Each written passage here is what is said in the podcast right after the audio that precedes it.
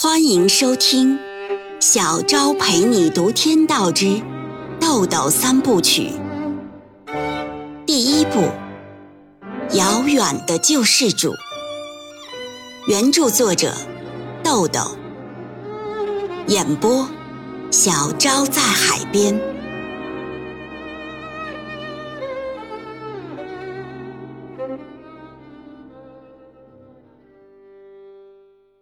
第三十二章，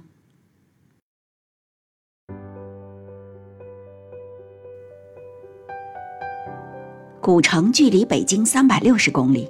芮小丹坐了四个多小时的夜行列车，于早晨七点三十分抵达北京火车站。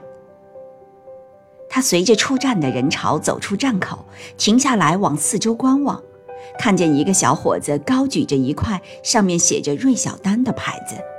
旁边站着一个男人，他认出了举牌子的小伙子，就是他开车送丁元英来古城的小赵，在南村小区见过一面。他一边快步走过去，一边张望，却看不见肖亚文的踪影，心里在纳闷儿：已经在电话里约好了要来的，怎么不见人呢？小赵也认出了他，快步迎上来招呼道：“芮小姐。”芮小丹也笑着寒暄道：“你好。”小赵介绍说：“哦，这是我们韩总，正天集团总裁。正天是国内知名品牌。”芮小丹没有想到，这么一大早前来车站接他的，竟是这个集团公司的总裁，这让他潜意识里感觉萧亚文已经来过了，而且回避了。他感到心里很不是滋味。也就是在这一刻，他脑海里不自觉地闪出了一个平时很少留意的词：阶层。韩楚风衣着简洁而考究，沉稳的目光透着权威，礼貌而随和地说：“芮小姐你好，我是元英的朋友韩楚风，咱们呢就不客气了，上车吧。”三人走到停车场，上了一辆黑色奔驰 S 六零零轿车。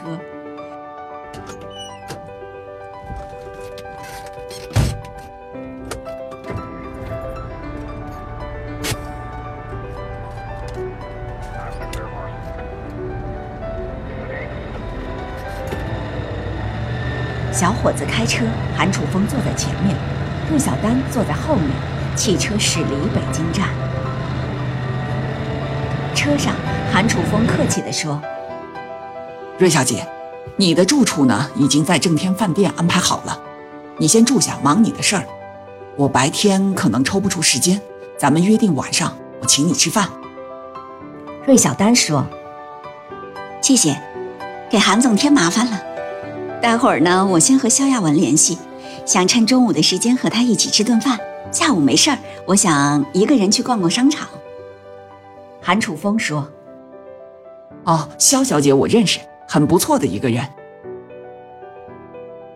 汽车开了二十多分钟，在正天饭店大门停下，立刻有身穿制服的侍应生上前开车门。韩楚风带着芮小丹走进酒店，在大厅的电梯口等小赵。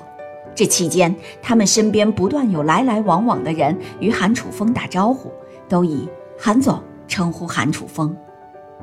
片刻，小赵进来了，到总台上拿上房间钥匙，快步走来。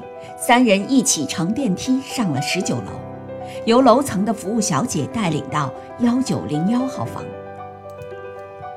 打开房门进去，服务小姐向芮小丹简要介绍了一下服务内容和注意事项。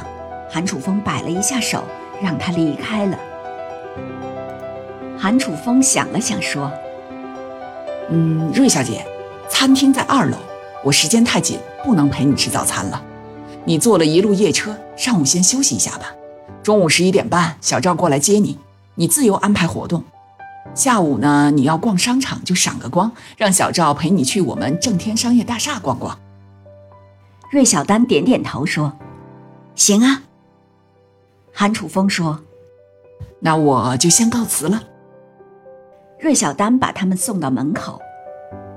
送走韩楚风，芮小丹关上门，打量着这套由卧室、会客室、写字间、洗手间四部分构成的套房，每个房间都是精美的欧式风格设置，每件物品、每个细节都尽显奢华。眼前这套豪华套房以及刚刚发生的一切，似乎在他周围形成了一种无所不在的压力，让他隐隐约约感觉到很不舒服。他在会客室的沙发上坐了一会儿，下楼吃早餐去了。他心里很不平静，在去餐厅的路上，脑子里还在想。想丁元英在闷热的房间里汗流浃背的样子，想他几十元变卖的唱片，心里禁不住升起一股敬佩与酸楚。吃过早餐回到房间，他给肖亚文打电话。这时的肖亚文已经在公司上班了。电话里，他有意回避了为什么在车站没见到肖亚文的话题，而是直接约定一起吃午饭。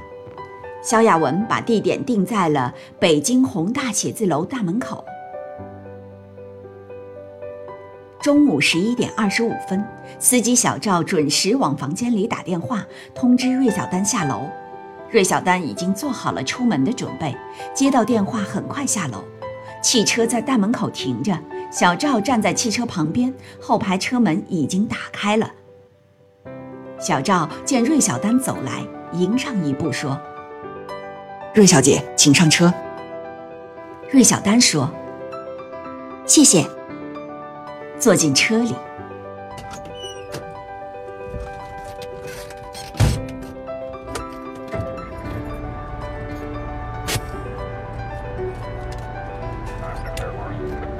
汽车行驶了半小时后，在宏大写字楼路边停下。芮小丹透过车窗看到，马路左侧是一排栅栏。大门两侧挂着许多文化团体的牌子，院子里是一栋大楼，楼前停着十几辆轿车。马路的右侧是几家装潢考究的饭店，饭店门前的汽车泊位都已经被占满了。芮小丹远远的就看见肖亚文站在路边，汽车也就在他身边停下了。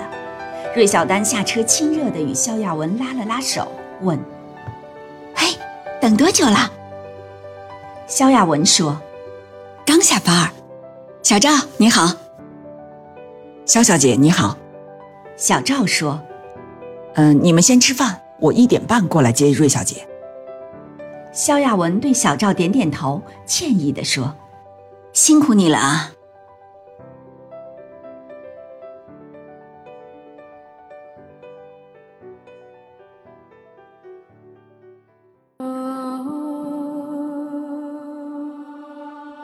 每晚八点，小昭陪你读《天道之豆豆三部曲》，每天更新一集，欢迎您的收听与订阅，我们不见不散哦。